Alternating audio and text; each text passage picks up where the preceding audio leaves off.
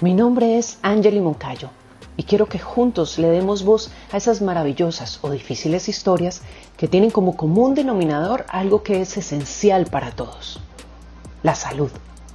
Recorramos juntos este viaje que seguro nos dejará un gran aprendizaje porque mantener nuestra salud debería convertirse en el principal objetivo de todos nosotros.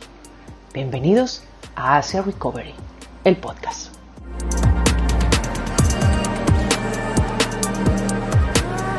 Nos sirve, pero no tiene suficientes tetas. Escuché muchas veces esa frase mientras hacía casting. Tendría unos 14 años y no había terminado de desarrollarme y por supuesto la palabra aceptación no la usaba con mucha frecuencia. La escuché tanto que se me volvió una obsesión llegar a los 18 años para poder operarme, aumentarme el pecho. Lo hice. Finalmente, cuando cumplí la mayoría de edad, hice todo lo que pude para poder lograr ese gran sueño. Recuerdo que cuando me desperté de la cirugía pensaba que me sentía completa, de hecho, lo decía. Siempre quise ser actriz, es algo que llevo en la sangre, pero también crecí viendo a todas estas mujeres que salen en las novelas o en las revistas tan perfectas que yo pensaba, pues debo verme así para lograr ser un artista. Salí de Cali, mi ciudad, en Colombia, me fui a la capital. No fue un camino fácil, pero finalmente lo logré. Pude ser actriz. Ya nunca nadie más me dijo que no tenía suficientes tetas y de hecho yo me sentía muy bien conmigo y sentía que los demás se sentían bien conmigo. Y definitivamente en ese momento pensaba que tener tetas me daba un valor extra como mujer. A medida que pasó el tiempo, noté que empecé a enfermarme con cierta regularidad. Gripas muy fuertes, cansancio frecuente, vértigos, alergias constantes y bueno, yo en ese momento se lo atribuía todo a la edad, pero tenía 25 años. Después me diagnosticaron tiroiditis de Hashimoto. En esta enfermedad, el sistema inmune ataca la glándula tiroidea. Y luego recuerdo que todo fue a peor. Pero bueno, los médicos siempre se justificaban diciendo que como sufría de la tiroides, pues esta nueva sintomatología tenía que ver con esto. Luego recuerdo que las alergias empezaron a empeorar, al punto que casi me muero literalmente cuando se me cerró la tráquea por comer unos mariscos, cuando yo Nunca había sido alérgica a los mariscos. Empecé con dolores de espalda muy fuertes, me salían morados sin causa y lo que los médicos decían era que seguro yo me la pasaba por ahí tropezándome con todo y que no me daba cuenta. Y yo lo único que pensaba era, estaré volviéndome loca. La temperatura de mi cuerpo comenzó a cambiar mi cara empezó a inflamarse, sentía taquicardias y también empezó la dislexia. Me costaba mucho armar frases sencillas, tener conversaciones básicas, se me olvidaban las palabras, me costaba concentrarme. Y bueno, yo no le prestaba mucha atención porque si los médicos decían que era la tiroides, pues era la tiroides. Yo les creía, así en ese momento lo tuviera controlado. Pasaron los años, mi carrera iba muy bien y entonces fue cuando la tecnología se puso a mi favor y conocí a mi esposo, un español que no tiene nada que ver con el medio en el que me he movido por muchos años. Y yo, que toda la vida dije que no me iba a casar y que no iba a tener hijos, pues le aposté a esta relación. Nos casamos, disfrutamos, viajamos y bueno, de pronto estaba embarazada. Obviamente todos estaban felices fue un embarazo tranquilo, la verdad me enfermé un par de veces, pero nada grave. Ariana llegó a este mundo el 6 de marzo del 2019. Fueron 32 horas de trabajo de parto y en ese momento entendí una frase que siempre dice mi esposo. Las mujeres están hechas de otra pasta. Nunca sentí un amor parecido y de verdad puedo decir que nuestra hija llegó a iluminarnos la vida.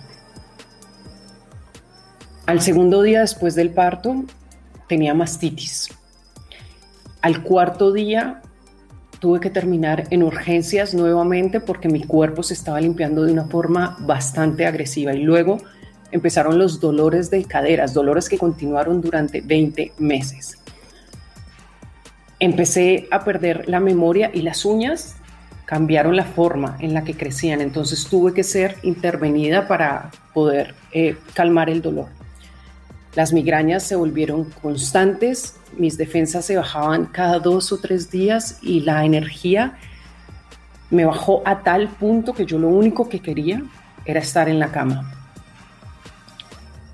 Un dolor constante entre mi vientre y mi espalda me hacía llorar con frecuencia y cada semana me despertaba con los ojos inflamados y morados y el pelo también se me empezó a caer y bueno, me decían en ese momento es normal, es el posparto.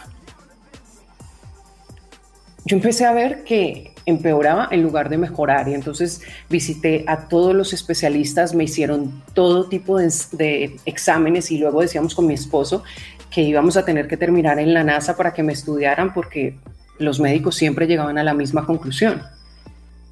Los exámenes están bien, Angie. Tú estás bien y no yo no estaba bien.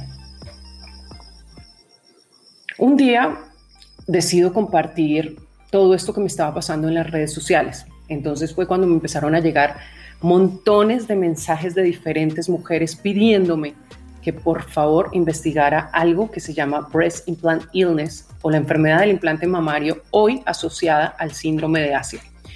Yo vi el primer testimonio en video y bingo, lloré, y me sentí profundamente agradecida.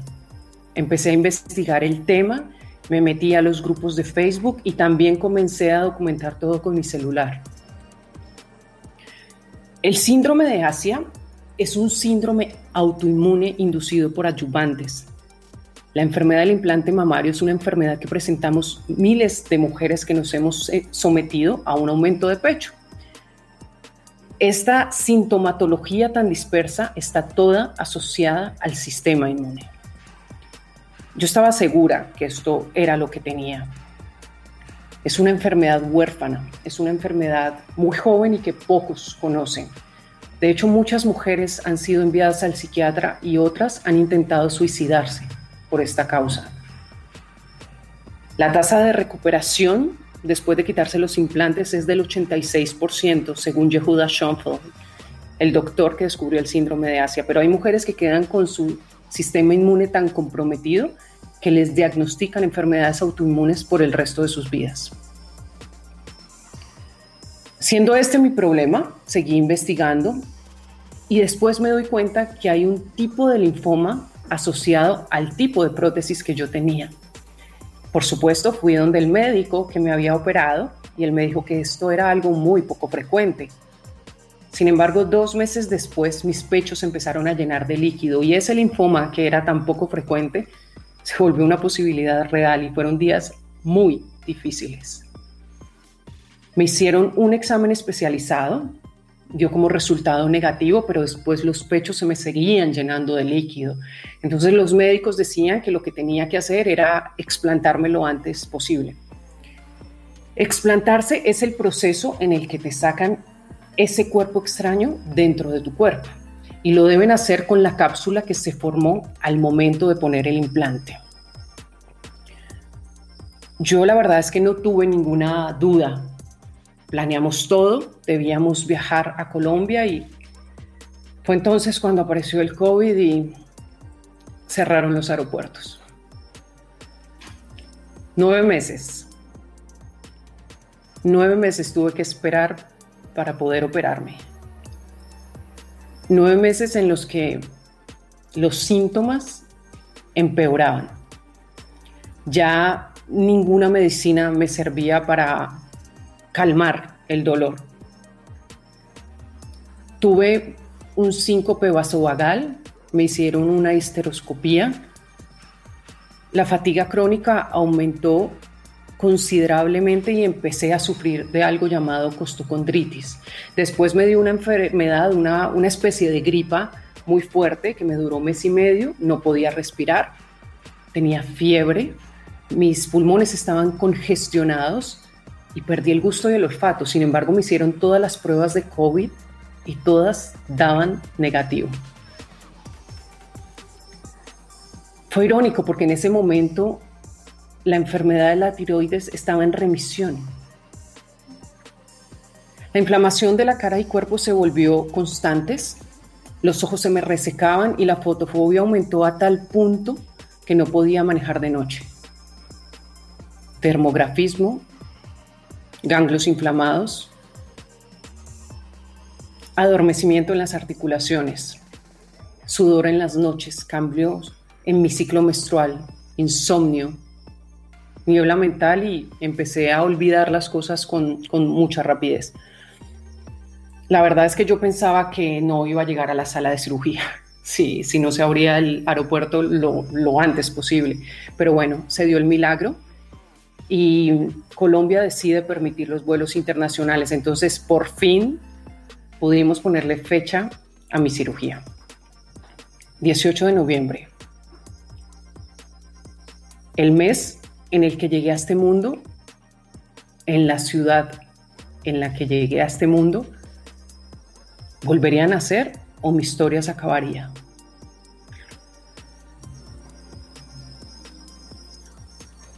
Organizamos todo y hablé con mi esposo porque tuve que tener una de esas conversaciones incómodas que uno nunca quiere con las personas que amas. Le di todas las indicaciones para que él supiera qué tenía que hacer en caso de que a mí me pasara algo. Y por supuesto, lo más importante era que por favor compartiera mi historia con nuestra hija para que ella creciera aceptándose tal cual es. No pude tener la misma conversación con mis padres o con mi hermano, era demasiado difícil. Yo lo que sentía era que por excelente que fuera el médico, mi cuerpo no lo iba a, soportar porque últimamente además reaccionaba al contrario a casi todo. Me despedí de mi hija la abracé. Le dije que siempre, siempre iba a estar con ella sin importar lo que pasara. Entré a las siete y media de la noche a cirugía y me desperté unas horas después. Mi primera pregunta al enfermero fue, ¿estoy viva? Estás viva, me dijo. Y luego empecé a gritar como loca, diciendo que no sabía que el aire entraba hasta el estómago, lo había olvidado por completo. Me habían regresado de un lugar muy oscuro. Volví a ser yo. Y luego, bajo los efectos de la anestesia, entonces volvía y gritaba que no tener tetas era lo máximo.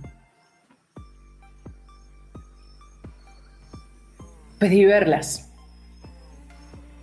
Las cargué. Y la verdad no sabía cómo había podido cargar con ese peso extra durante tanto tiempo de mi vida y me sentía liviana como una pluma. De hecho, me sentía mejor aún estando bajo los efectos de la anestesia de lo que me había sentido en los últimos años. Tenemos que recordar algo. Y es que tetas siempre hemos tenido y siempre vamos a tener. Lo que ya no tenía era ese par de siliconas que habían robado mi salud y que aparentaban ser tetas y buscaban desesperadamente la aprobación de los demás. Me abracé, me dormí esa noche, no sentía dolor y la verdad es que no recordaba que se sentía sentir alegría porque siempre recordaba tener algo como denso, oscuro encima de mí y eso ya se había ido. Desde entonces me despierto, respiro, recuerdo que estoy viva y me siento feliz. Pudimos fundar un proyecto a partir de toda esta historia y del documental que, que, grabamos con mi celular que se llama Tetas Grandes. Mi propósito en esta vida me fue dado por medio de esta condición, ayudar. Lo acepté y decidí vivir el resto de mi vida dando a conocer esta enfermedad por medio de nuestro proyecto. Pero lo que más quiero es dejar un legado a nuestra hija y a las mujeres que escuchan mi testimonio, porque ser mujer y ser tú misma en un mundo que constantemente te está pidiendo algo más es sin duda una muestra muy clara de una palabra que ahora uso con frecuencia. Aceptación.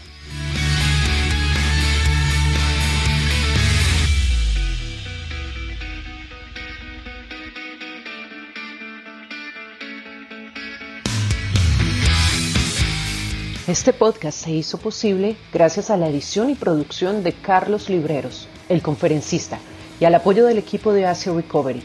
Me pueden encontrar en Instagram con las cuentas Angelina Moncayo y Asia Recovery Oficial. Recuerden que la salud es nuestra mayor posesión. Los espero en el próximo episodio.